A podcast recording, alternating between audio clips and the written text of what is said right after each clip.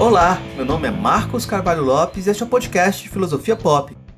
Esse é o nosso episódio número 175. Recebemos o filósofo e professor Carlos Frankel para a conversa sobre aprender com a filosofia antiga, possibilidades da filosofia no diálogo intercultural e muito mais. O professor Carlos Frankel é um filósofo e escritor teuto-brasileiro que atualmente vive no Canadá. Ele é professor de filosofia e religião na Universidade de McGill, em Montreal. Anteriormente, foi professor de religião comparada e filosofia na Universidade de Oxford. É autor de livros como Religiões Filosóficas de Platão a Spinoza, Razão, Religião e Autonomia, e Ensinando Platão na Palestina, Filosofia em um Mundo Dividido. Ambos publicados em inglês e ainda sem edição brasileira. Nossa conversa girou em torno do seu mais recente projeto de publicação, que questiona o que podemos aprender com a filosofia antiga. O Filosofia Pop é um podcast que aborda a filosofia como parte da cultura. A cada 15 dias, sempre às segundas-feiras, a gente vai estar aqui para continuar essa conversa com vocês. Intercalando com nossos episódios normais, de quando em quando, vamos apresentar episódios de entrevistas temáticas especiais. Você pode encontrar mais textos e informações no site filosofiapop.com.br Pode acompanhar a gente no Facebook, no Instagram, no Twitter ou no YouTube. Nosso e-mail é contato@filosofiapop.com.br. Se gosta do conteúdo do podcast, apoie nossa campanha de financiamento coletivo no Catarse. O endereço é catarse.me barra filosofia pop. A contribuição mínima que pedimos é de R$ reais mensais. Se não pode contribuir, ajude a gente divulgando, comentando, indicando para amigos. Precisamos muito dessa força. Vamos então para nossa conversa com Carlos Frankel sobre aprender com a filosofia antiga.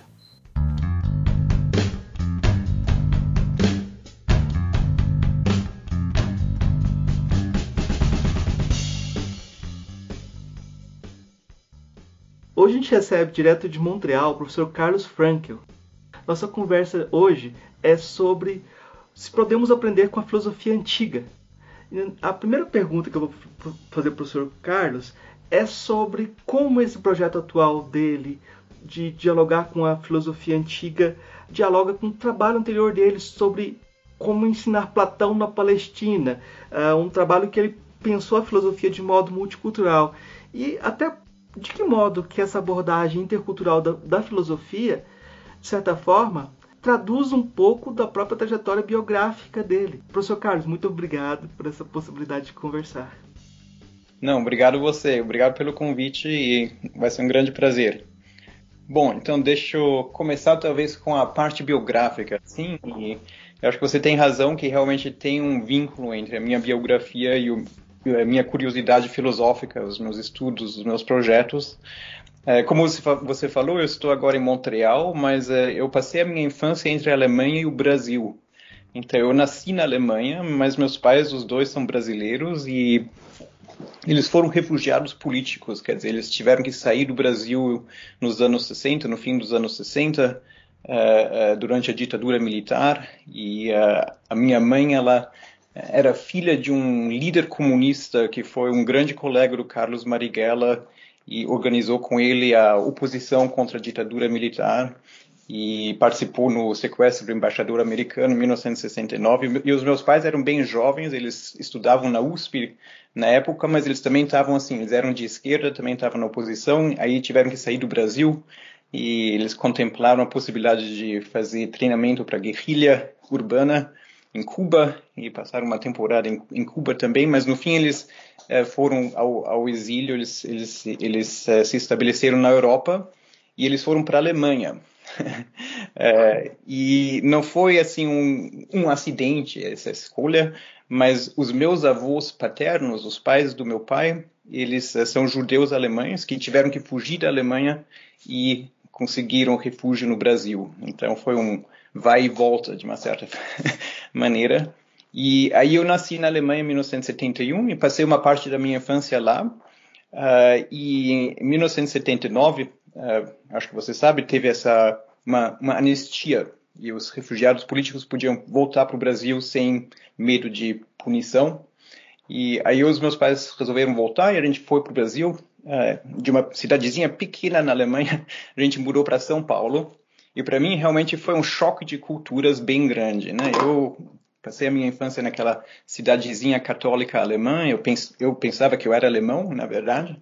E de um dia para o outro encontrei em São Paulo e, e, não me senti muito bem lá, porque a minha socialização já tinha, tinha eu tinha sido socializado na Alemanha e então o Brasil para mim foi bem. Eu falava português bastante bem já e a gente foi para uma escola uh, brasileira e a gente começou a falar português em casa. A gente mudou do alemão para o português e tudo isso. Mas culturalmente eu me sentia assim mais uh, em casa na Alemanha do que no Brasil.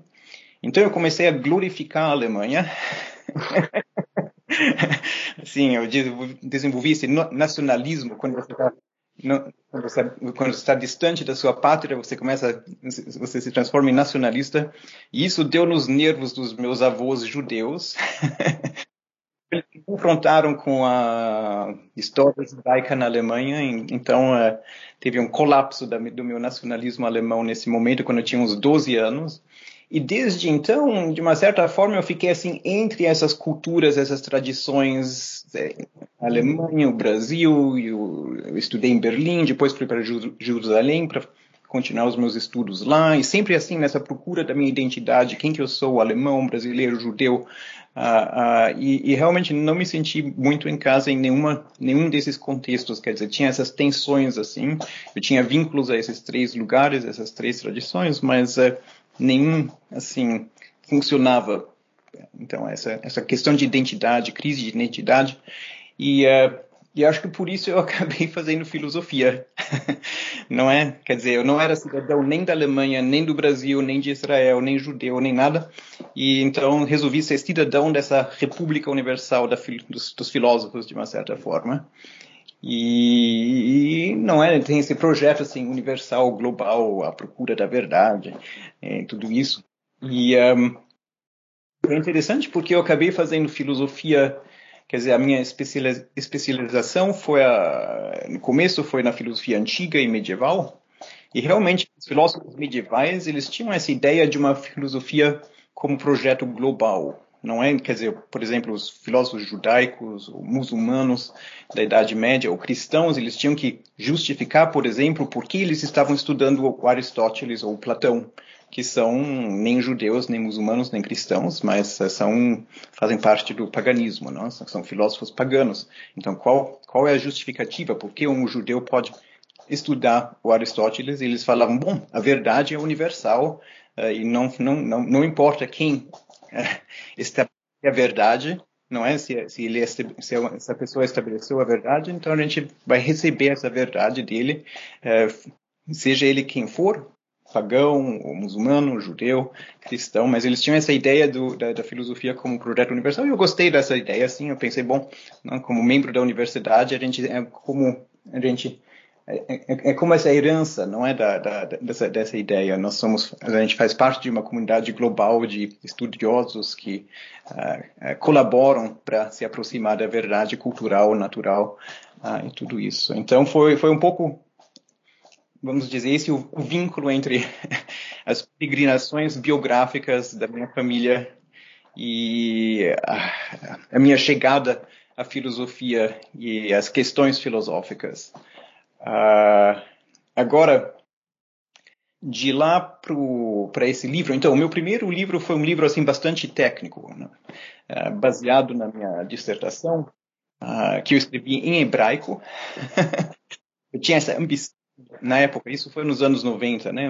Na época eu tinha essa ambição de demonstrar para mim, para os outros, que eu tinha essa capacidade de escrever em hebraico e fazer parte da, da, da, da sociedade israelense. Uh, uh, então eu escrevi essa dissertação em hebraico e publiquei o meu primeiro livro baseado na dissertação em hebraico sobre a filosofia medieval realmente, Maimônides, Ibn Rushd, eh, então judaica, uh, muçulmana, em árabe, em hebraico. E foi esse o meu primeiro livro, é uma contribuição bastante assim técnica, filosófica, filológica. E o meu segundo livro já foi um pouco mais abrangente, vamos dizer, ah, e então lá eu voltei para a filosofia antiga, comecei a estudar Platão e Aristóteles, ah, ah, e foi até o século XVII, Spinoza, e tentei entender como eles fizeram a integração entre o racionalismo e a, e a, e a religião, qual, quais qual são os vínculos que eles constroem entre a filosofia e a revelação, vamos dizer, a, a Aristóteles e a Bíblia e tudo isso, uh, como eles reconciliam uh, essas duas tradições, que, entre, entre, as quais tem bastante tensão. então, eu me, eu me interessei pelos mecanismos de reconciliação dessas, dessas, duas, uh, dessas duas tradições.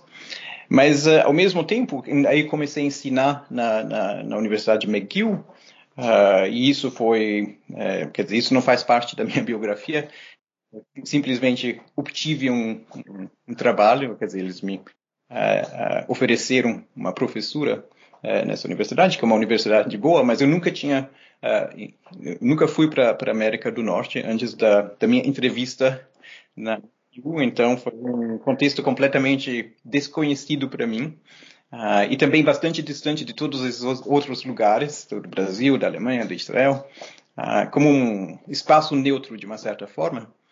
E me estabeleci aqui uh, e desde 2000 estou aqui ensinando filosofia e também religião nessa universidade. E um, e uma das questões que eu me pus é se a filosofia, se ela pode oferecer algo também fora do, da, do espaço acadêmico, da universidade. Se ela tem algo, se ela oferece ferramentas que são úteis também para as pessoas que não fazem parte dessa comunidade acadêmica, uh, uh, que não são professores ou estudantes.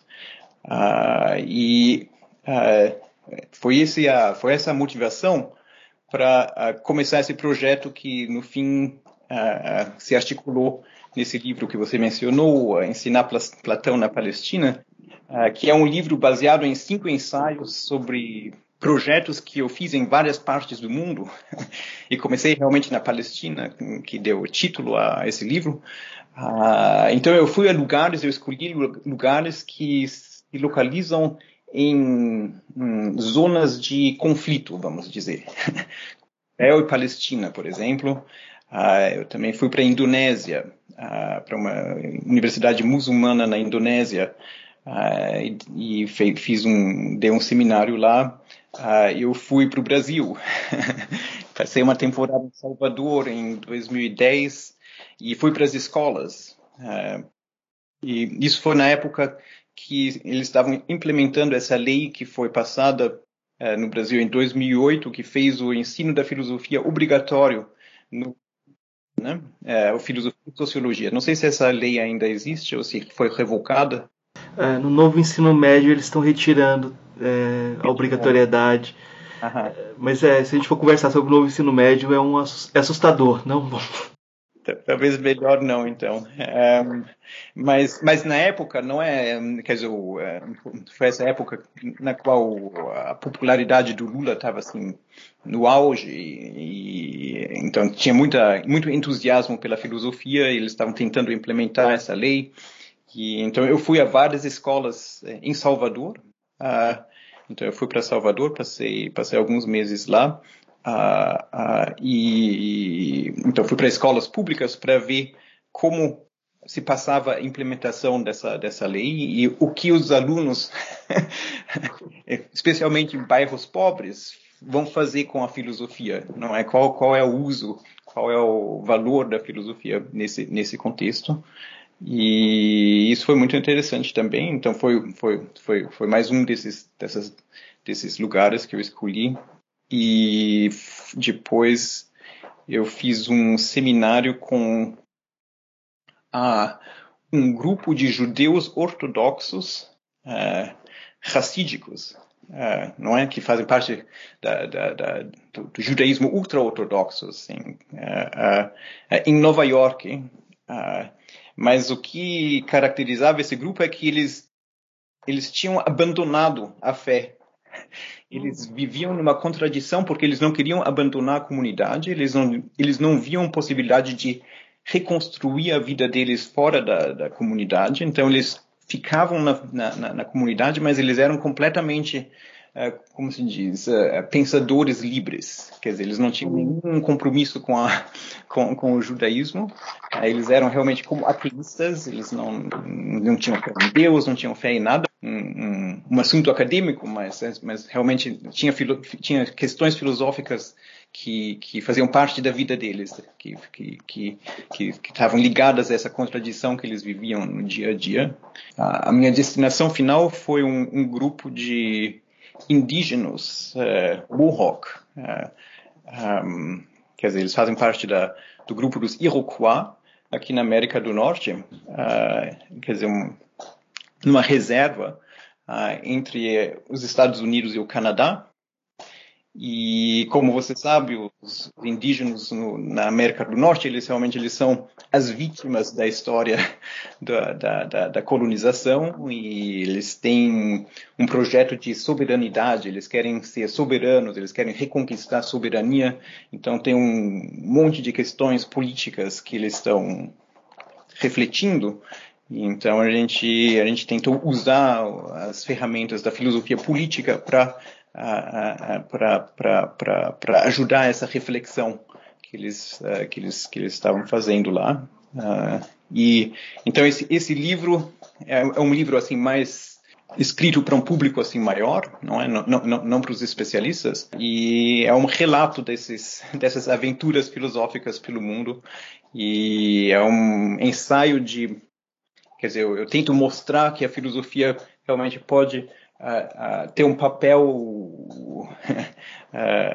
útil, um papel positivo, pode, pode ter uma função positiva nesses, nesses contextos de crise, de conflito, de, de problemas, e pode ajudar a reflexão que já está enraizada nesses contextos. Eu fiquei pensando o que, que significa para você falar em português sobre filosofia, né? Porque é, a gente diz que é, tem aquela, aquela velha máxima de que ficar adulto é se reconciliar com os pais, né? Filosofar em português deve ter uma sensação diferente também. Mas todo, tudo que você falou tem um sentido muito mais forte, talvez agora, no momento em que o Brasil está tentando se reconstruir de certa forma, né? Porque a gente teve todo um, um momento de é, de retrocesso, vamos dizer assim, para a gente não dar mais corda para essa para essa pauta, mas a ideia de que você descrevia um mundo dividido. Parece que essa fissura virou um, um a gente caiu em tribalismos praticamente, né? E a filosofia surge como uma possibilidade, uma necessidade, na verdade, de a gente tentar construir contextos de conversação, né? E eu vou começar perguntando sobre a, a pergunta que é a chave do, do, do projeto também. Podemos aprender, aprender algo com a filosofia antiga? Eu acho que essa é a chave. E, mas é, eu acho que aí, já incluindo nessa questão, as divisões que você faz, que são muito boas, a dicotomia que geralmente jogam a filosofia antiga, né? ou os filósofos em geral, como uhum. gurus da autoajuda ou os vamos estudar aqueles caras preconceituosos, brancos mortos poderosos que não nos deixam falar e trazem todo o preconceito, né? É, como sair dessa dicotomia? Como salvar as aparências, né? Uhum, sim, claro. É, então, é, eu, uh, então, o meu trabalho acadêmico, ele ele se situa assim na, na, na, história da filosofia, né? E, mas eu nunca considerei, considerei a história da filosofia como um museu intelectual onde a gente vê um objeto que não tem mais relevância para nós. E o meu livro anterior, uh, Ensinar Platão na Palestina, já mostra que realmente eu, eu, eu, não é a gente a gente lia Platão com, com os, com, os, meus alunos palestinenses mas mas não porque a gente tinha essa curiosidade histórica pelo Platão mas a gente queria ver se Platão pode nos ensinar algo que continua relevante e pode ajudar na, na situação atual. E para mim a, essa questão da, da, da, da utilidade da, da, da história da filosofia e em particular a filosofia antiga não é só uma, uma, uma questão assim se, se, eles podem ensinar algo a gente e a gente concorda com isso, mas eu vejo que eu, eu acho que um dos, dos, dos, dos, dos objetivos principais do uso da filosofia antiga pode ser que eles nos desafiam, que eles não concordam com a gente. Uh, eles, uh, eles, eles, eles, colocam desafios a nós, eles uh, subvertem as nossas expectativas convencionais, de uma certa forma. Uh, e para dar um exemplo, uh, isso sempre funciona quando eu ensino na, é, em classe é, aos meus alunos é, Platão, então, na, na, República, não é que é o livro mais famoso dele, uh, o diálogo sobre a justiça, sobre a filosofia política, uh, e ele tem essa tese famosa que uma crítica assim bem radical à democracia. É? Ele fala que a democracia é um navio de ignorantes. é essa metáfora que ele usa, é um navio de ignorantes, e a ideia é que se você está em um navio e você quer chegar seguramente ao porto, você não pode encargar os passageiros.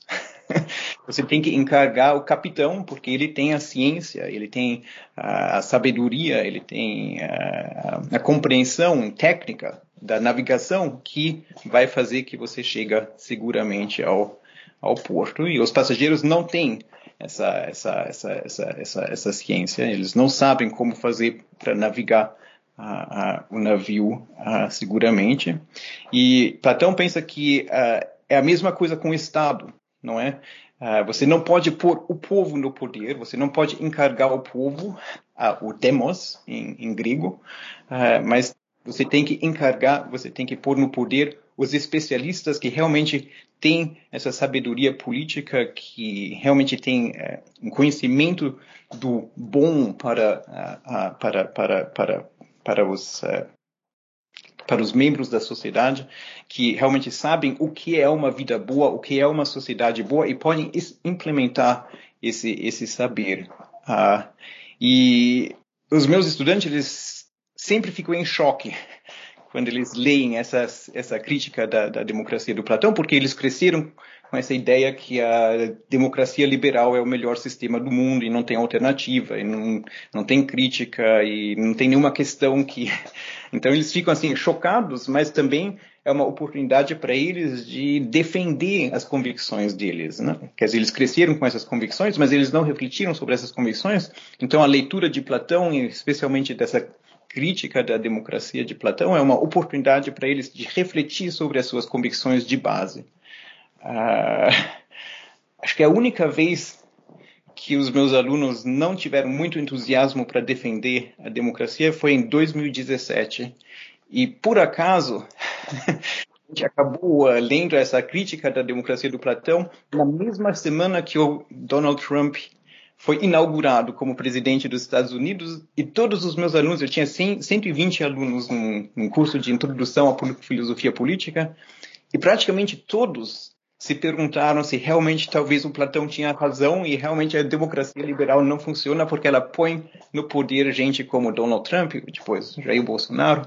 Ah, ah, ah, então tinha esse questionamento e pouco entusiasmo ah, pela defesa da, da, da, democracia nesse, nessa, nesse, nesse momento histórico assim particular, mas em geral os meus alunos sempre não é eles eles eles uh, eles veem o desafio e eles reagem. Então eu acho que a, a, filosofia antiga ela tem essa, essa esse poder, essa capacidade de de, de, de subverter as nossas as nossas convicções, as nossas noções assim convencionais sobre o que é uma boa sociedade, o que é uma boa vida ah, se você considera assim os, os sábios modelos da antiguidade, não é? Começando com Sócrates, não é? O Sócrates ele é um cara feio e pobre, ele não toma banho, ele não tem emprego, ele passa os dias dele enchendo o saco das pessoas na na feira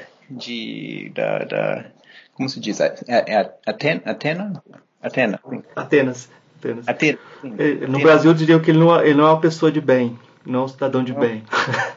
Exatamente. Exatamente. É, essa é a percepção antiga também, não é? Que ele é um, uma pessoa que ele é um, um problema.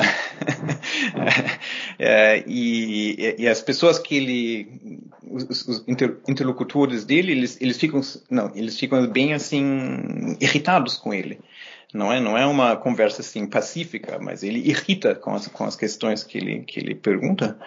E as conversas nunca levam a uma solução, não tem conclusão, sempre fica aberto, eles eles acabam num impasse. Não é? Ele põe uma questão e, e não tem não tem resposta no fim. Então parece completamente inútil o, o, exercício, porque parece que não produz nenhum resultado. Ah, e no fim, quando ele tinha quase 70 anos, eh, levaram ele à corte ah, uma, e ele foi processado e condenado à morte e executado. Quer dizer, na, deram a ele a, a opção de, de parar o, o, projeto de filosofia dele, o projeto de questionamento dele, ou uh, ser condenado à morte, e ele opta, ele, ele escolhe a, a, condenação à morte. Ele prefere morrer do que parar o projeto filosófico dele. Então, Sócrates, ele realmente subverte as nossas noções de uma vida com sucesso. Parece que é uma vida que não tem nenhum sucesso. Não é? Ele é pobre, ele é feio, ele não tem emprego, ele não, ele tem uma família, mas ele não, não, não se interessa muito pela família. Uh, e no fim ele é executado e toda a filosofia dele não, leva a nenhuma resposta. Então, como ele pode ser um modelo para nós? não é? Então é, é, é um desafio. Ou, ou, ou para dar mais um exemplo, uh, o Tales, uh, o primeiro filósofo da, da, da, da tradição uh, ocidental, não é? O Tales, que ficou famoso porque ele declarou que tudo é água. tudo pode ser reduzido à água, sai da água, emerge da água. então ele é mais conhecido por causa dessa, dessa, dessa tese.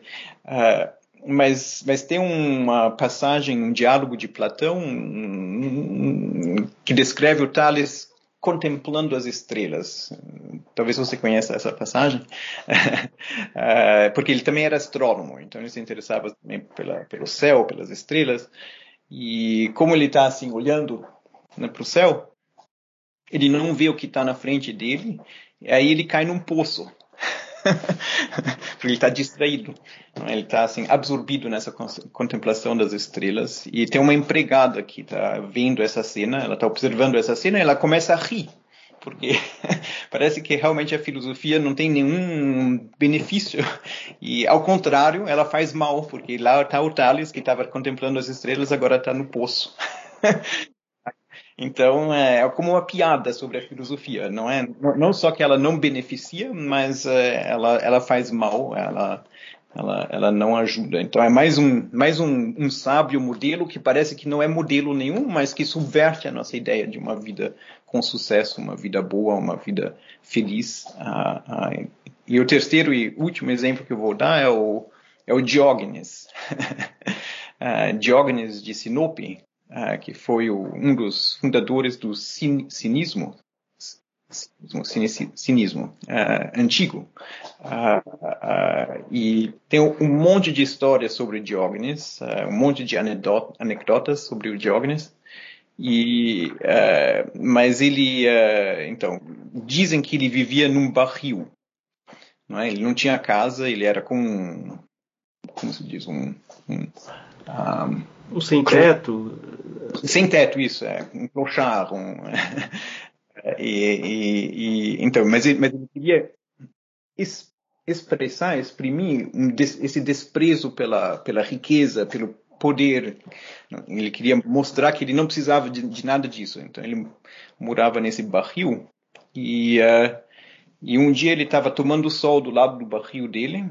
Uh, e Alexandre o Grande chega lá, quer dizer, Alexandre o imperador, não é? O Alexandre, Alexandre da Macedônia, o homem mais poderoso do mundo que construiu o império maior na antiguidade, o maior império na antiguidade.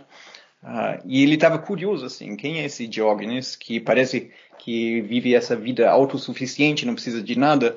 Uh, uh, então ele tinha essa curiosidade, ele foi lá visitar o Diógenes que estava tomando sol ele falou para o Diógenes: eh, Você pode pedir o que você quiser e eu vou realizar o seu pedido, o seu, o seu, o seu desejo. Eu sou o homem mais poderoso do mundo, então vou realizar o seu desejo. O Diógenes, o que, que ele diz ao Alexandre, ao Alexandre o Grande? Ele diz que ah, ah, você está bloqueando o sol. Você pode sair daí, por favor? Porque eu posso continuar a tomar meu banho de sol. E foi esse o pedido dele, não, é, não tinha nada que ele queria. Ah, então, mais uma vez, é um, é, um, é um modelo que subverte não é, a nossa as nossas ideias de o que faz uma vida feliz, o, né, o poder, a riqueza. Quer dizer, nada disso, na verdade, é, é necessário se a gente uh, se a gente segue a, a, a filosofia uh, desses filósofos antigos. Então, uma das atrações para mim é, é, é, essa subversão, não é? Eu acho que tem uma coisa muito interessante toda vez que alguém vai falar de filosofia antiga, a gente pode dizer assim: me explique seu Sócrates, eu direi quem você é, como você lida com a filosofia antiga. E você traz um, um, o Sócrates como uma chave muito interessante, porque é, ele é aquele que questiona e o que mantém o questionamento aberto, tem a coragem de continuar perguntando, inclusive para aqueles que seriam cancelados. Né? O Sócrates, hoje em dia, na sua descrição, é aquele que mantém o diálogo aberto. Né? Sim. Mas uhum. a gente tem um problema, e esse problema é como debater com, aquele, com aqueles que não nos oferecem razões. Então o, o, Sócrates realmente ele é ele, ele é o, o inimigo do dogmatismo. É? Quer dizer, ele é um, falibilista, vamos dizer. Quer dizer, ele, ele até o fim da vida dele, ele reconhece que ele pode estar errado e ele está pronto a refletir mais uma vez, sobre, por exemplo, sobre a, sobre a justiça, bem no finzinho da vida dele.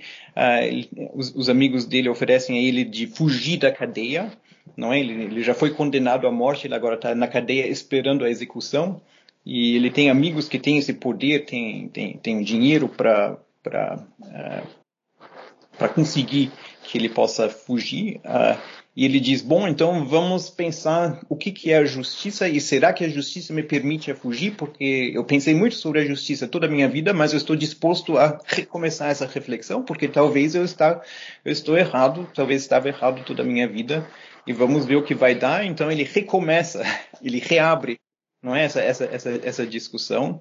Uh, e no fim ele a conclusão dele é que ele não tem permissão, que a justiça não permite ele fugir da cadeia, que ele realmente tem que aceitar essa essa, essa execução. Uh, uh, e mas mas mas mas mas demonstra essa abertura que você, que você da qual você falou, não é que que até, até bem o fim da vida dele, ele está disposto a reabrir a, a conversa. E é uma conversa que não tem, que não tem fim para ele. Uh, uh, quer dizer, não importa quantas vezes você já refletiu e examinou as suas, as suas convicções, você nunca pode ter certeza absoluta que elas estejam, elas estejam corretas. E eu acho que isso se aplica ao campo moral, não é? Quer dizer, ele, ele, ele, ele reconhece que, por exemplo, na matemática a gente pode resolver facilmente todos, os, todos os conflitos, não? Quer dizer, não tem questão, não? Se você diz que 6 vezes 3 é mais do que é menos do que duas vezes oito, a gente pode fazer a conta e a gente pode é, resolver a nossa a nossa disputa facilmente. Quer dizer, na matemática não tem esse problema, mas nas questões morais, nas questões sobre a, a coragem a, e, a, e a, justiça e a piedade também, não é? lá é que a gente tem esses conflitos que, que, não, tem, que não tem resolução e a gente tem que continuar a, pensar e a, e refletir. E eu, eu, concordo com você que, que isso, um, uh, é, de uma certa forma, hum, uh, é um desafio para, vamos dizer, para essa geração do, do woke, não é? Dos, da, da, da, desse, desse, dogmatismo moral, as pessoas que sabem tudo cancelam e não estão dispostos a, a dialogar. E eu pensei sobre isso. Eu acho que, de uma certa forma, Uh, uh, os meus estudantes que são woke, vamos dizer, que são assim progressivos e, e moralistas, não é? Eu tenho estudantes como esses. Uh, eu acho que eles têm uma certa simpatia pelo Sócrates, porque ele tem um, um lado woke. Ele quer despertar as pessoas à, à, à, à, reflexão moral, não é? Tem essa ideia da, da como se diz, é, ele, é, ele ele pica, não é? Ele é como uma, uma mosca que que se senta que, que, que, que, que, chega no cavalo e pica o cavalo e, e desperta o cavalo do, do, do o cavalo estava tava como dormindo. Ele vem lá e desperta. E, e, e, isso que ele faz com a, com a, com a população, com, com os cidadãos da, da, de, de Atenas, ele desperta eles para conversação moral. Ah, então, é uma, de uma certa é, forma, é um, ele pode ser o pai do, do woke. e, e também é verdade que ele, que ele é bastante assim. Um, como se diz, ele, ele não faz uh, exclusões arbitrárias. Quer dizer, todo mundo pode participar dessa, dessa conversação e todo mundo pode fazer parte do universo moral dele, quer dizer, não é ligado à, à, raça, ou sexo, ou, orientação sexual, ou idade, quer dizer, todo mundo está convidado a participar, todo mundo pode fazer parte do universo moral dele, não tem exclusão arbitrária, é, mas do outro lado, a inclusão também não é automática. Quer, quer dizer, isso é uhum. uma é uma diferença que os que os alunos eles uh, se reparam que realmente tem uma diferença porque uh, uh, ninguém é excluído do universo moral de Sócrates, mas ninguém também é incluído automaticamente. Você realmente tem que fazer esse esforço de clarificar as suas noções morais de base não é? é só, só, só se você faz esse, esse esforço você você é incluído no universo moral dele, senão você fica, fica fora, porque é uma questão da, da, da alma. Ele não se interessa tanto uh, pelo corpo, mas ele, ele quer, a, quer dizer, a virtude a, e a sabedoria são características da, da alma, e se você não desenvolve essas características, então você não faz parte da comunidade socrática. Uh, então é, é uma comunidade aberta, mas baseada nessas, nesses ideais de de sabedoria e virtude. Uma coisa que você chama atenção é como esse, os filósofos antigos não eram é, subservientes à cultura que eles viviam. Né? Eles questionavam a cultura que eles viviam de forma radical. Né? Nesse uhum. sentido, com certeza, o mais radical me parece que é Platão, porque para ele não tem jeito. Ou a gente muda tudo, gente reforma toda a cultura, ou a gente vai continuar tendo perspectivas corrompidas, né? E uhum. Platão é muito, como você no começo deu o exemplo de Platão, o Platão é muito chamativo, mas ele é bem problemático também, porque ele traz uma perspectiva muito poderosa para a filosofia e esse poder da filosofia às vezes uh, esbarra no autoritarismo, né? Como é que você vê a figura do Platão também nesse projeto? Sim, sim. É, então, o, o, o Platão, é, ele foi um, um aluno do Sócrates. Uh, e ele se define como aluno do Sócrates. E uh, o Sócrates não escreveu nada, né? Uh, se ele fosse, quer dizer, nenhuma universidade moderna aceitaria o Sócrates porque ele não tem nenhuma publicação, ele não tem currículo Lattes, vamos dizer. Uh, ele não tem, é, então, ele não publicou nada, não deixou nada, mas, mas o que a gente sabe sobre, sobre Sócrates, na verdade, a gente sabe através do Platão e algumas outras fontes, mas Platão é a fonte mais, mais importante. E o Sócrates deixou uma impressão muito profunda no, no, no Platão e, e, então e o Platão escreveu esses diálogos não é? nos quais o Sócrates é a, é a figura principal. Um, e tem alguns diálogos que os estudiosos pensam que realmente refletem a filosofia do, do, Sócrates e a gente pode aprender algo sobre o Sócrates histórico deles. Uh, mas uh, durante toda a vida dele, o Platão continua a usar o Sócrates como uh, uma figura assim central nos diálogos dele e assim ele reconhece quanto ele deve ao Sócrates. Mas do outro lado, Platão também é bastante crítico e transforma a filosofia do Sócrates. E uh, acho que uma coisa que ele vê, acho que foi um traumatismo realmente para Platão, foi essa falha do projeto do Sócrates.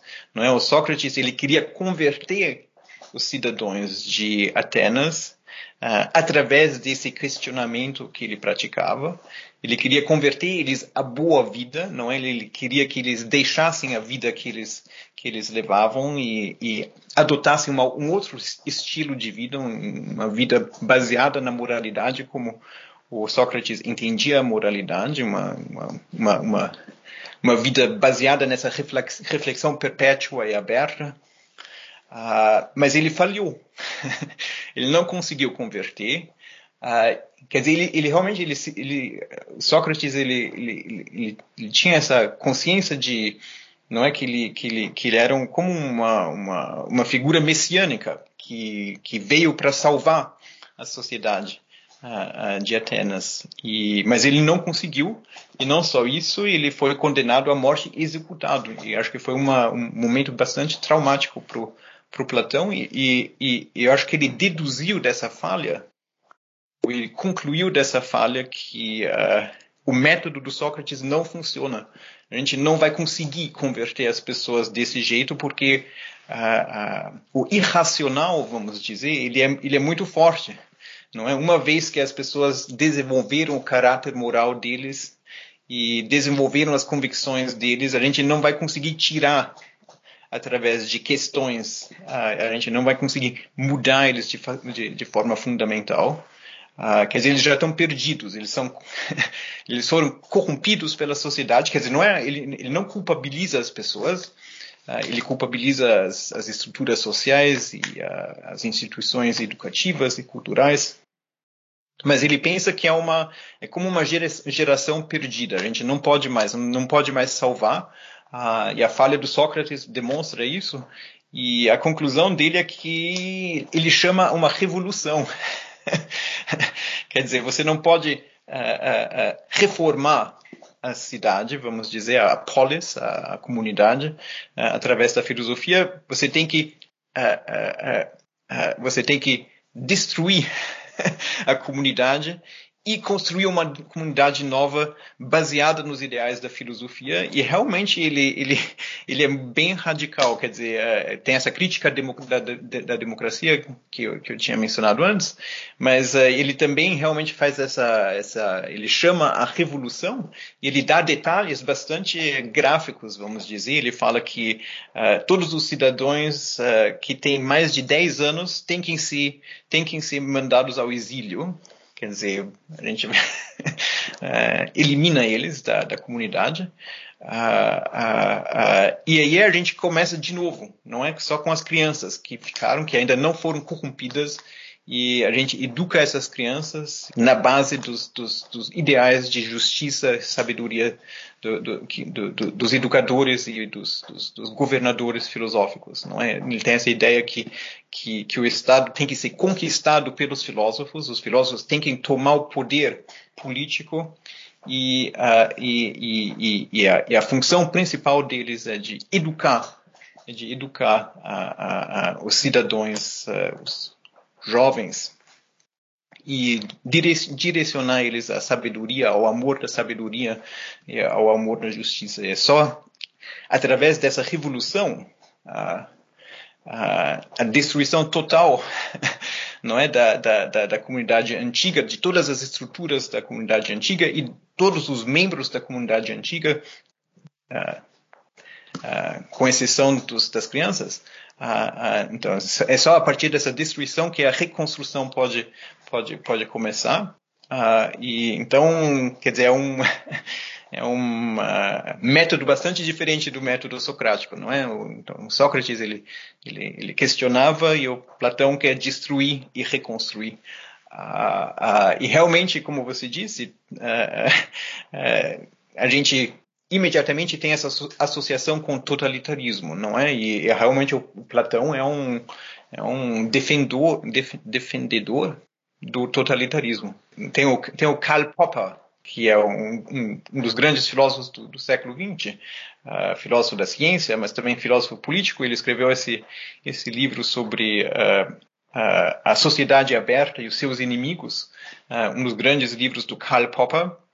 Uh, e foi um livro que ele escreveu nos anos 40. Ele era um filósofo judeu uh, que vinha da, da, da Áustria, uh, de Viena, e então ele passou pelo nazismo e stalinismo e tudo isso. mas mas um dos fundadores, um, um dos principais inimigos da, da, da sociedade aberta é o Platão, realmente. Uh, quer dizer, ele identifica o Platão como um dos, dos, grandes inimigos da sociedade aberta e realmente tem esse aspecto no Platão uh, que ele quer usar o poder político para uh, para criar, para educar cidadãos bons e felizes. quer dizer, é, é, quer dizer, um, uma proposta bastante bastante radical e, e, bastante problemática, né? Sem sem sem questão. Uhum. É, eu, eu, acho que é, a força vem da talvez da ambiguidade, né? Então é, tem uma força muito grande nas imagens também, né? A gente fica preso uhum. nas imagens do Platão. Uhum. Mas eu, eu não sei, acho que a gente não vai conseguir ter tempo de percorrer todo o caminho da antiguidade de todos os autores, mas um dos exemplos que você dá que chama mais atenção, é, para mim pelo menos, é a comparação dos cínicos com os punks. Né? Eu, acho, eu acho essa comparação fantástica, porque eu tenho um amigo uh, punk, graduado em filosofia, né? e ele sempre uh, muito fã do, dos cínicos. Ele sempre foi muito fã dos cínicos, né? Uh, uhum. Mas o paradoxo também é a questão da autenticidade acaba sendo o mote dos punks, né? Assim, você tem um, alguma coisa meio moderna ali de do eu verdadeiro, né? Como é que você vê essa relação? Queria que você uhum. explicasse para os nossos ouvintes. Sim, então, uh, é, então eu, eu, eu, eu, tinha descrito um pouco o, o Diógenes de Sinope, que é um dos fundadores do cinismo uh, antigo, uh, e a gente já vê que ele escolhe um modo de vida que não é bem burguês, vamos dizer.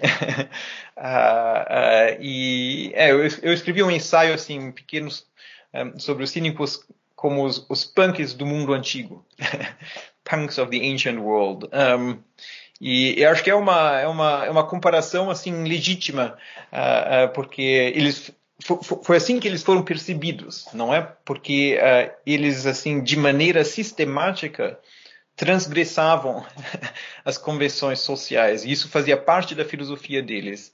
Uh, uh, quer dizer, tem, um, tem como um lado performativo também, artístico. Eles, eles fazem performance, eles, eles transformam a vida deles numa, numa performance de, de, de transgressão. Uh, e, como eu falei, tem, tem muitas histórias sobre o Diógenes em particular, mas também sobre outros filósofos cínicos. Uh, que ilustram essa, essa, esse aspecto da, da, da, filosofia deles. Quer dizer, pra, eles, eles, viviam a filosofia deles. Não é? Isso é também uma característica da, da filosofia antiga, que a filosofia não era, não era só uma preocupação acadêmica, mas que os filósofos viviam a filosofia deles. Então, essa transgressão fazia parte da, da, da filosofia dos, dos, dos, cínicos. E uh, então uh, uh, a gente tem muitas descrições do, do Diógenes que ele assim come em público, que era considerado não é, era considerado assim, não, não o, que uma pessoa de bem não faz, mas não, não só que ele comia em público, ele também defecava em público, ele também masturbava em público. Quer dizer, ele fazia todas essas coisas que não se faziam uh, em público para uh, realmente confrontar as pessoas com, para chocar, não era? Era uma, era uma estratégia de choque.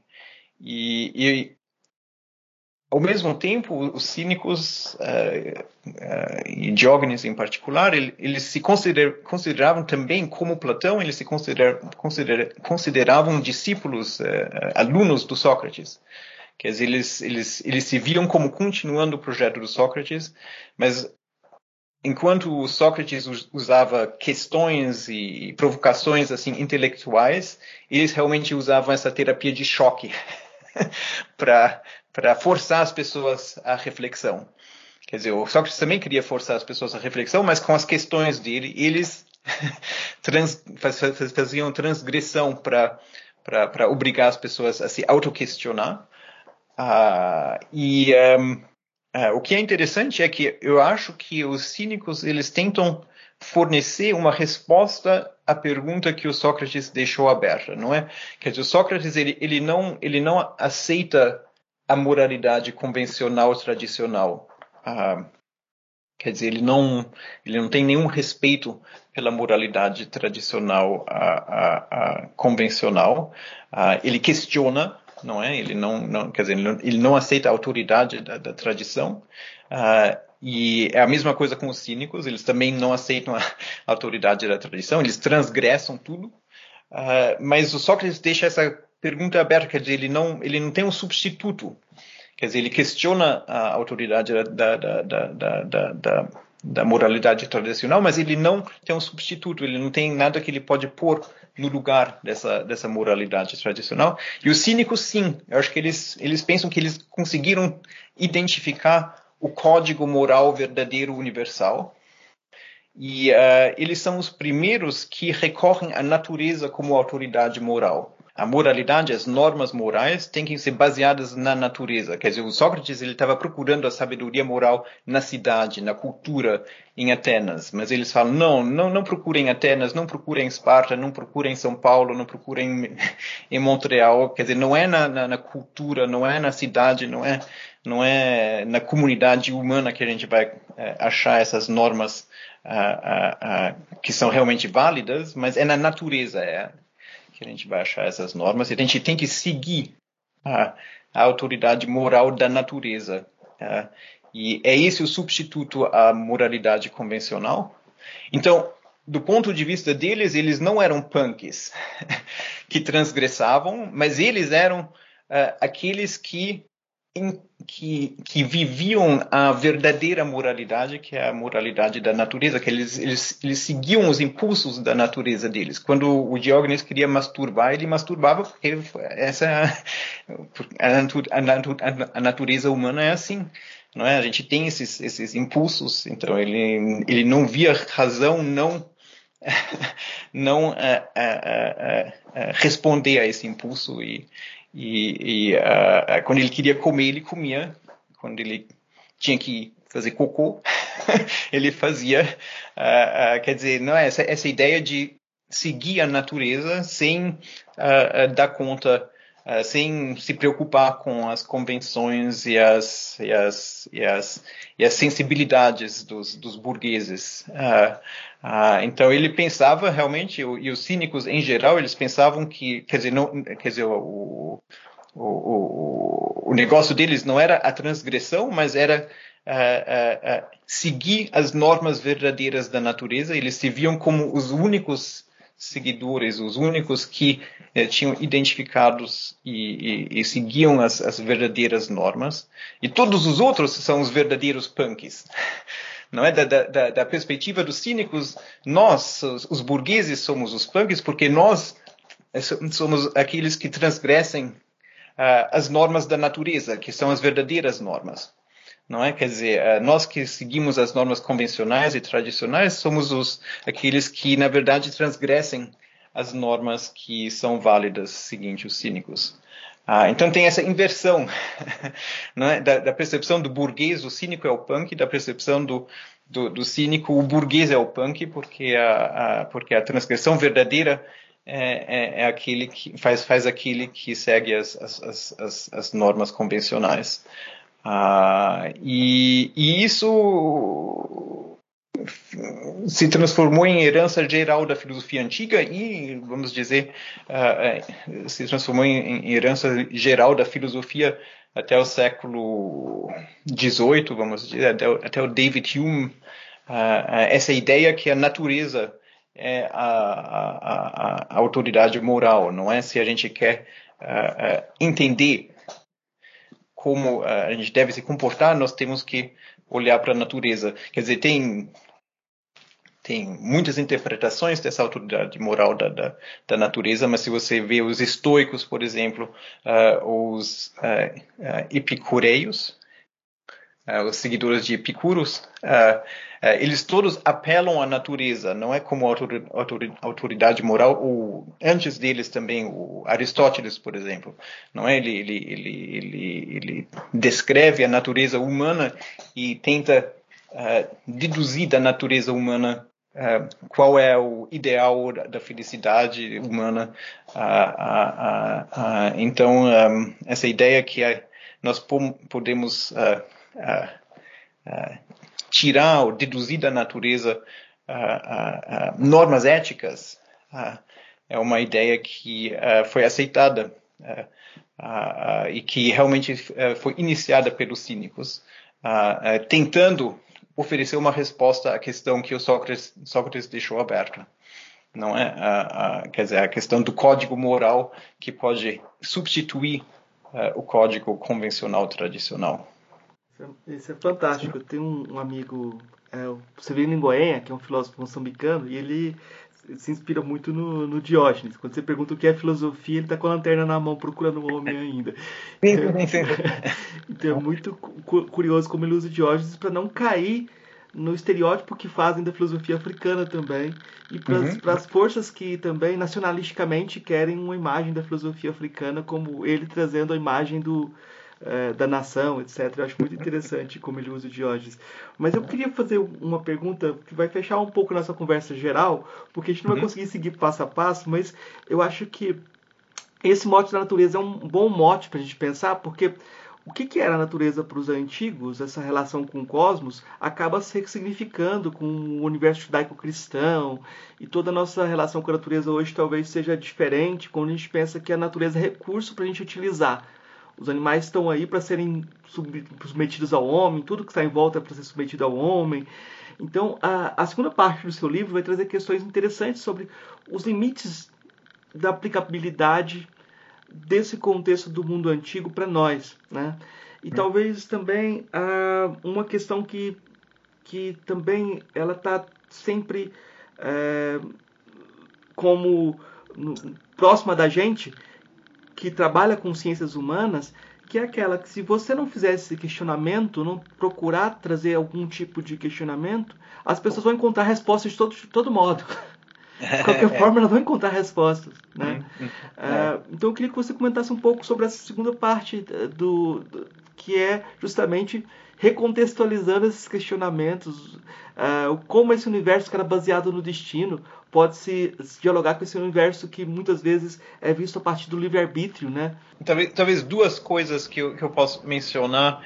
Um, então, eu, eu, não, eu não me vejo como defendendo nenhuma das, das, filosofias antigas, na verdade. Quer dizer, eu tenho essa curiosidade, eu acho que tem muita coisa boa que a gente pode aprender deles, mas eu acho que também tem muita coisa problemática, não é? Então, a gente falou do, do autoritarismo do Platão, uh, o totalitarismo do Platão, uh, e uh, esse apelo à natureza, muitas vezes,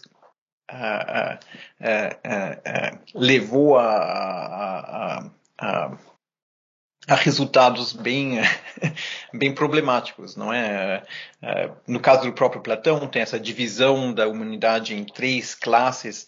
É, é, tem aqueles a elite intelectual que é capaz de fazer filosofia e depois tem, tem aqueles que são que são que são capazes a, a, a defender a cidade na guerra e tem aqueles que não têm muita capacidade intelectual então eles são os eles, eles produzem, fazem agricultura, é, ele defende essa, essa ideia de é, que os seres humanos são bem, bem iniguais, não são iguais. É, não é que tem essas, essas, essas diferenças enraizadas na natureza humana mesma.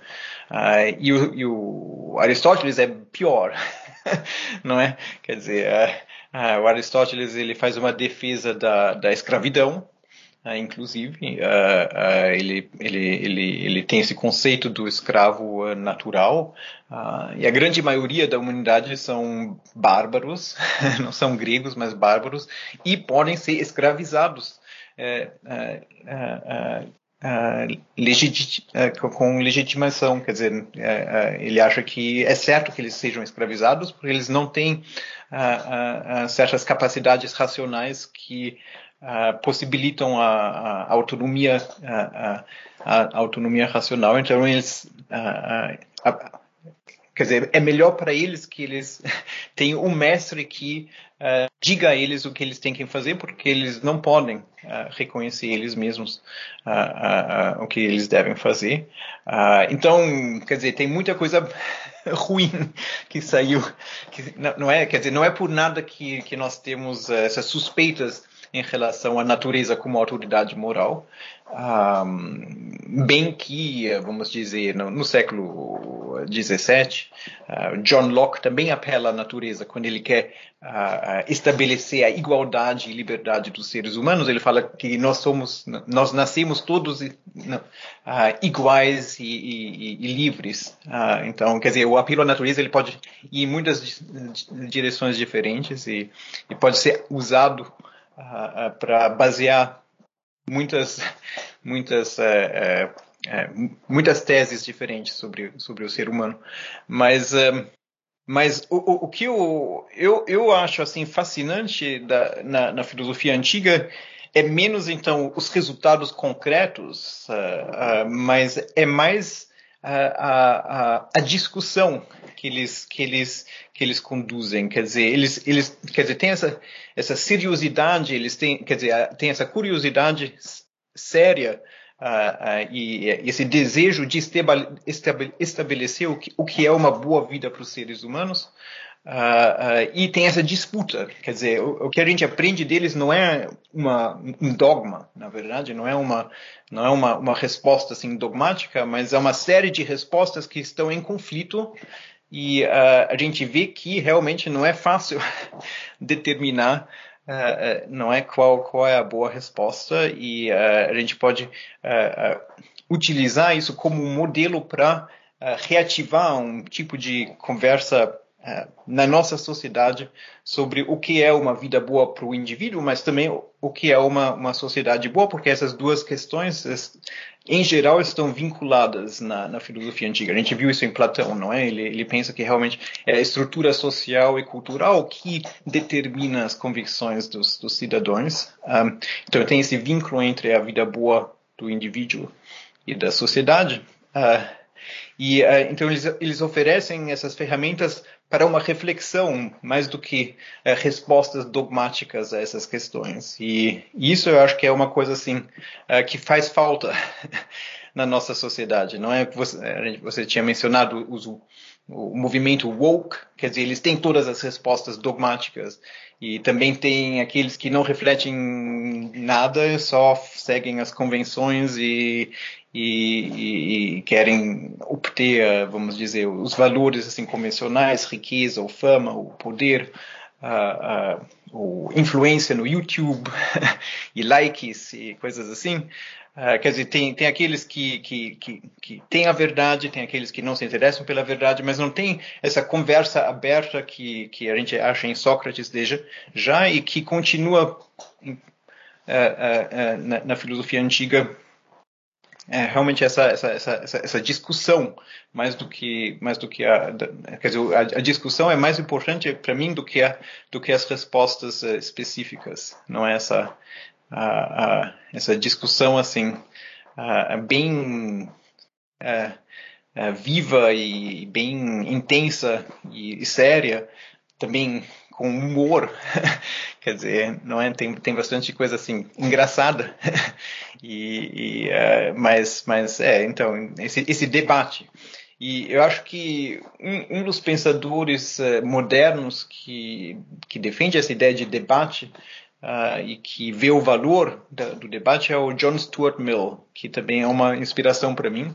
A, a John Stuart Mill uh, no, no, século XIX, não é? O, o, filósofo britânico que faz parte do utilitarismo, vamos dizer, um, um discípulo do Bentham, uh, mas ele uh, no, no, no, livro dele sobre a liberdade, On Liberty, ele defende essa ideia do, do, do, do, debate social e também essa, essa ideia de experimentos com a vida a gente tem que experimentar com a vida, com, com, com modos não convencionais de vida. E eu acho que a gente pode estabelecer um link interessante entre essa ideia do, do experimento de vida que, que o Mill defende e, e, os experimentos de vida que a gente acha na filosofia antiga, que realmente eles estavam experimentando com modos de vida não, não convencionais. Uh, uh, tem também diferenças não é, entre os pensadores antigos e o John Stuart Mill. O John Stuart Mill é mais, ele se interessa mais a, autenticidade. Não é essa ideia que cada indivíduo tem ah, uma série de talentos individuais e capacidades individuais e paixões individuais e a gente tem que desenvolver um modo de vida que caiba ao indivíduo. Quer dizer, a gente não pode seguir os, os modos convencionais porque cada um tem as suas próprias características. Uh, os filósofos antigos eles não têm esse interesse, eles, eles não se interessam pela, pela autenticidade, eles querem realmente definir o que é a vida boa para todos os seres humanos, mas mesmo assim eles acabam uh, uh, desenvolvendo modelos não convencionais, experimentos não convencionais com a vida. E isso eu acho interessante, isso eu acho estimulante, mais do que os resultados concretos ou as respostas concretas que eles deram. Isso é fantástico. Eu, eu fiquei lembrando aqui de um colega, desse colega meu, punk, o Eduardo. É, eu, ele, ele, eu comentei com ele sobre o problema da autenticidade, como certos governos gangster, governantes gangster aí, eles fazem as coisas todas erradas, mas são autênticos. Eles reclamam essa autenticidade. Então tem que tomar cuidado um pouco sobre o modelo, porque a gente pode cair nisso. Professor, eu tenho três perguntinhas que eu faço para todos os convidados. São uhum. perguntas uhum. singelas, daquelas o senhor responde como o senhor acha melhor. São perguntas mais simples. A primeira é: o que é filosofia? O que é a filosofia? É, eu acho que para mim realmente é, é, deu para ver nessa conversa que é, eu me inspiro no modelo socrático do, do questionamento do falibilismo, do, da conversa sem, sem término. Uh, então, para mim, a filosofia é isso, e eu acho que é, tem um. É, como um, um, um é, é, é, como uma atitude filosófica, assim, essa abertura de espírito, na verdade, acho que é uma atitude filosófica agradável, é, é uma coisa que, que, que, que me dá prazer, na verdade, e eu acho que é uma coisa que, que, que vale a pena cultivar em, em, em todos, assim, essa, essa é, um, é como um, um ethos filosófico, uh, quer dizer, que é, que é menos baseado numa, numa, numa, numa, filosofia bem articulada, mas é mais baseado numa, numa atitude assim de, de espírito uh, que uh, vem com uma certa abertura e que, um, que se liga a essa ao reconhecimento da, da que nós podemos estar errados e que nós talvez vamos ter que revisar mesmo as nossas convicções mais fundamentais e, e, e a disposição de é, fazer isso. Então, isso para mim é a filosofia. É, qual filósofo ou filósofo que mais impressionou daqueles que você conheceu pessoalmente? Então, se eu tivesse que levar um filósofo a uma ilha deserta, é, Hum, uma boa questão. Eu acho que acho que eu levaria os, as obras do Platão, mas também Spinoza. A gente não falou assim de Spinoza, mas eu também passei um tempão assim estudando Spinoza. E o Spinoza é aquele que ele, ele é o mais afastado desse modelo socrático, que ele escreveu ele escreveu uma obra filosófica seguindo o método da geometria, quer dizer, ele realmente queria estabelecer uma vez por todas a verdade, uh, mas, uh, mas ele faz isso com tanta provocação e, e tanta originalidade que acho que eu levaria também a ética do Spinoza para continuar estudando. Uh, bem que uh, ele esteja talvez o mais afastado possível dessa atitude aberta que eu descrevi antes do, do, Sócrates, porque realmente ele quer estabelecer definitivamente a verdade. Ele pensou que ele tinha estabelecido definitivamente a verdade, então é o, é o polo oposto. É. o senhor respondeu a terceira pergunta que eu ia fazer, qual era o seu filósofo, a filósofo ou filósofo favorito, mas não porque eu, porque eu fiz, que é qual, qual que mais impressionou daqueles que você conheceu pessoalmente? Pessoalmente, sim. Ah, ok.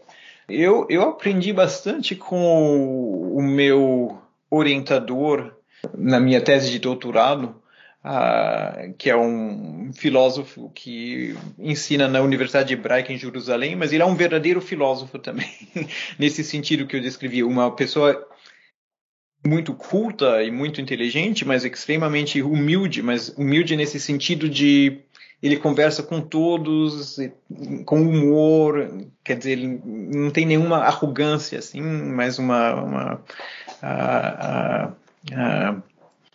essa disposição de continuar a conversa, sempre continuar a conversa.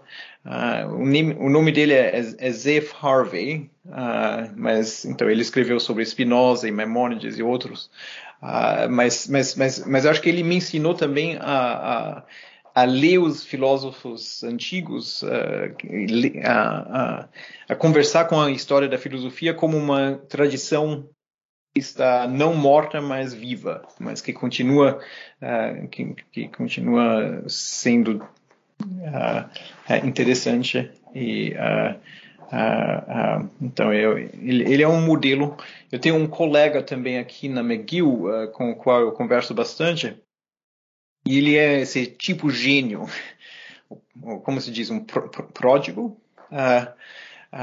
quer dizer, ele, ele frequentava seminários de matemática avançada quando tinha 12 anos, quer dizer, é, tem essa capacidade intelectual uh, uh, fora do comum.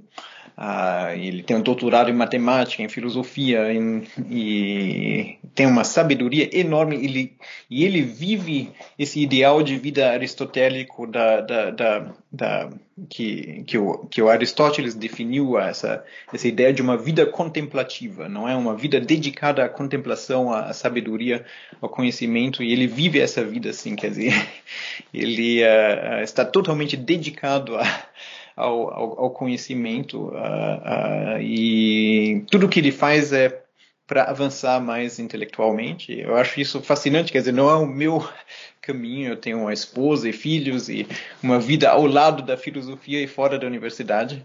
Uh, bem que eu também tenho as minhas conversas filosóficas com os meus filhos.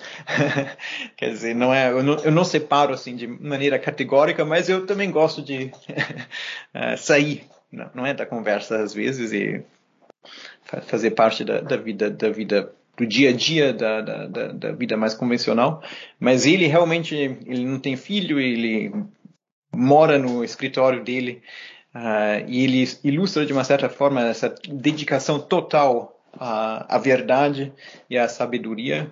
Uh, e uh, não importa o que você pergunta para ele, ele sempre pode dar como ele, ele tem todo, todo, todo, todo uma, uma, uma, uma, um conhecimento assim Uh, uh, quer dizer, não, não tem pergunta a, a, a, qual ele não tem uma resposta bem fundada. Quer dizer, é impressionante.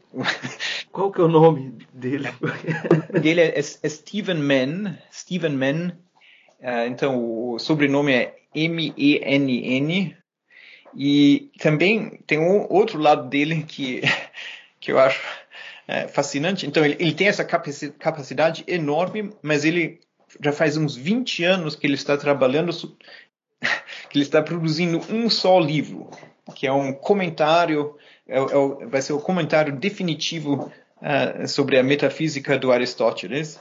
E não é ele, quer dizer, ele, ele, tá, ele, ele, ele usa essa liberdade do, do, do do professor, do, do acadêmico, para produzir essa obra. E quer dizer ele não tem nenhum interesse assim de produzir rapidamente muitas publicações mas ele dedicou 20 anos de vida uh, e de trabalho a, a, a, essa obra que vai ser revolucionária uh, na área da filosofia antiga.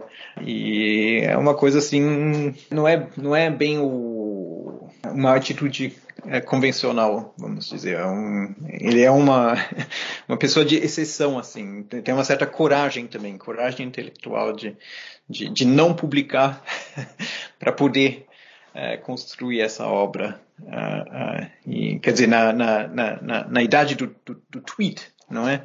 Uh, ele, ele, ele dedica 20 anos a escrever um livro.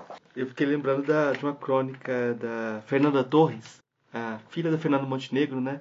Ela descrevendo que quando ela era mais jovem, ela sempre gostava desses autores uh, mais críticos da sociedade, como Flaubert, uh, Dostoiévski e tal.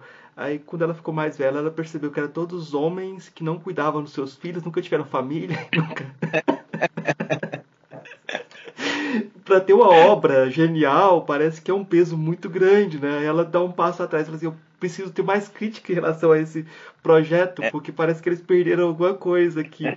De ponto de vista feminista, então, o negócio é mais complicado também. Eu acho que tudo justo, críticas justas. Mas, professor, eu queria te pedir indicações. O que, que você indicaria de leitura para os nossos ouvintes? Mas eu já vou fazer outras indicações para nossas editoras, né? O, o, trabalho do professor Carlos Franco é muito útil para a gente nesse momento que a gente precisa reafirmar os passos da filosofia no Brasil. Eu acho que nesse, nesse momento de reconstrução do país também. Então, eu sei que a obra dele uh, já está sendo traduzida em espanhol e a gente precisa dessa obra em português. Então, os editores que estiverem ouvindo, é, vou, é esse o pedido que a gente faz. Eu acho que é importante para toda a comunidade. E eu queria pedir indicações, então, professor. O que você indicaria uh, de leitura, de música, de filme, o que você quiser indicar para os nossos ouvintes? Leitura. ah, deixa eu pensar. Ah, tem, eu vou indicar um livro, por enquanto que o professor está pensando, que é o Lendo Lolita Inteirã, que é interessante Sim. também. Né? Já que a gente não tem em português o Estando Platão, Platão na Palestina, Então... Sim, sim, foi uma, um pouco uma inspiração, o título realmente do, do Nabokov. Sim, sim, mas eu acho que essa dimensão intercultural do, das reflexões eu acho muito interessante também.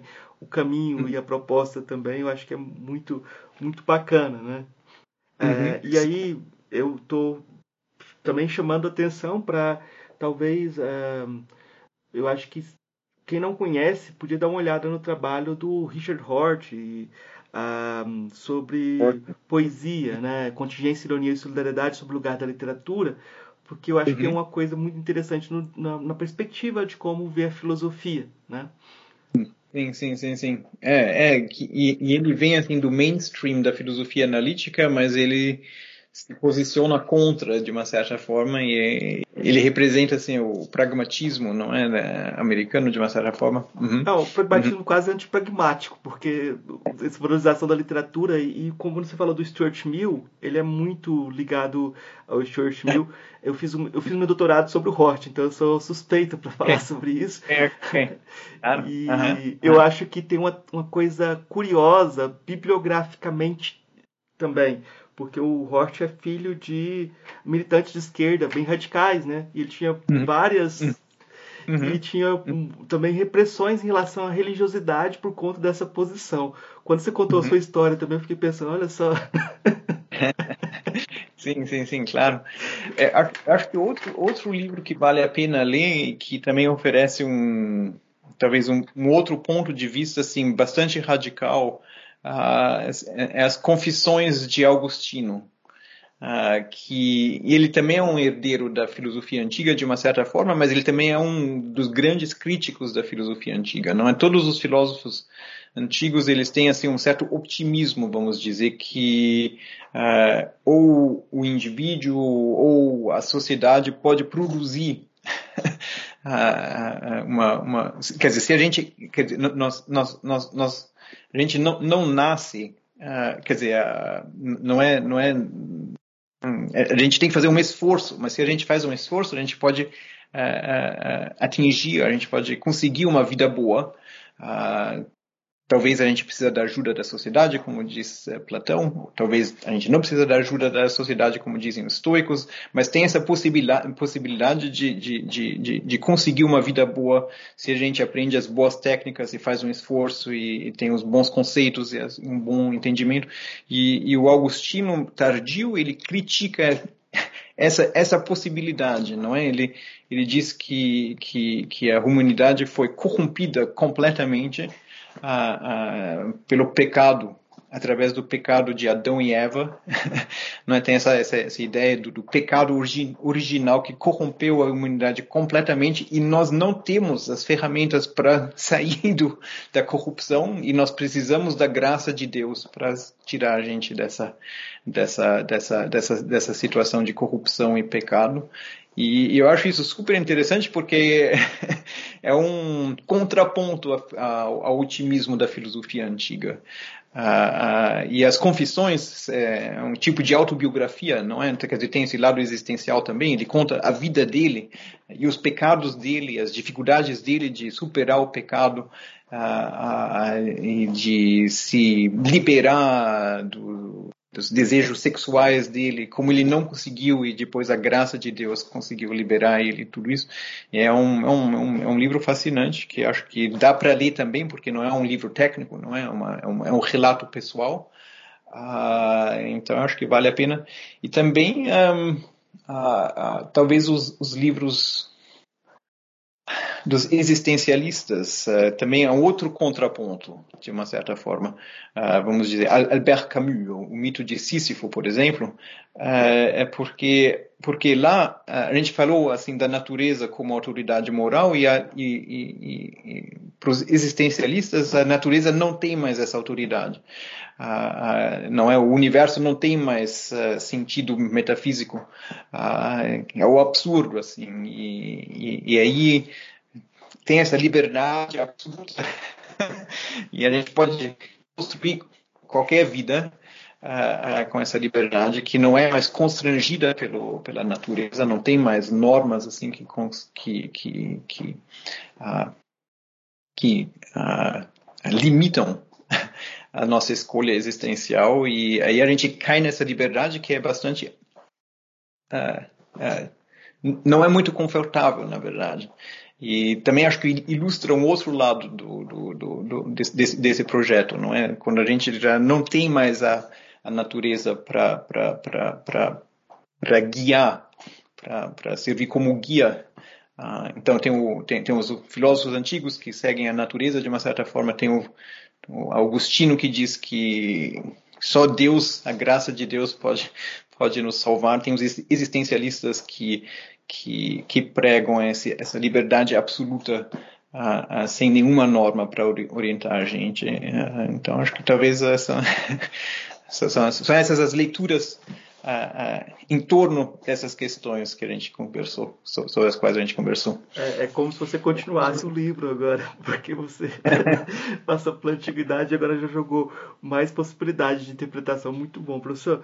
Eu queria agradecer essa possibilidade de diálogo e essa abertura mesmo, é, para mim foi muito bom e muito enriquecedor. E eu queria deixar espaço livre para o senhor falar, é, dar o um recado final, dizer o que, divulgar alguma coisa que o senhor queria divulgar. Palavras finais. É, ah, Palavras é... finais não é uma coisa muito boa, né? Então, o não, foi um grande prazer e faz muito, faz, faz muito tempo também que eu não, eu, eu não tenho assim muita oportunidade de, de falar em português sobre filosofia e para mim realmente foi, quer dizer, às, às vezes você percebeu, eu estava procurando as palavras, porque na verdade o meu, então eu, eu, eu, eu, eu falava perfeitamente português quando eu tinha 12 anos e o meu vocabulário ele foi, de uma certa, ele, ele ficou é, é, não, eu, eu voltei para o Brasil depois de terminar a escola, fiz esse, esse projeto que eu descrevi em Salvador, mas uh, uh, uh, e eu, eu sempre tinha esse desejo de continuar, de manter esse vínculo ao, ao Brasil, mas um,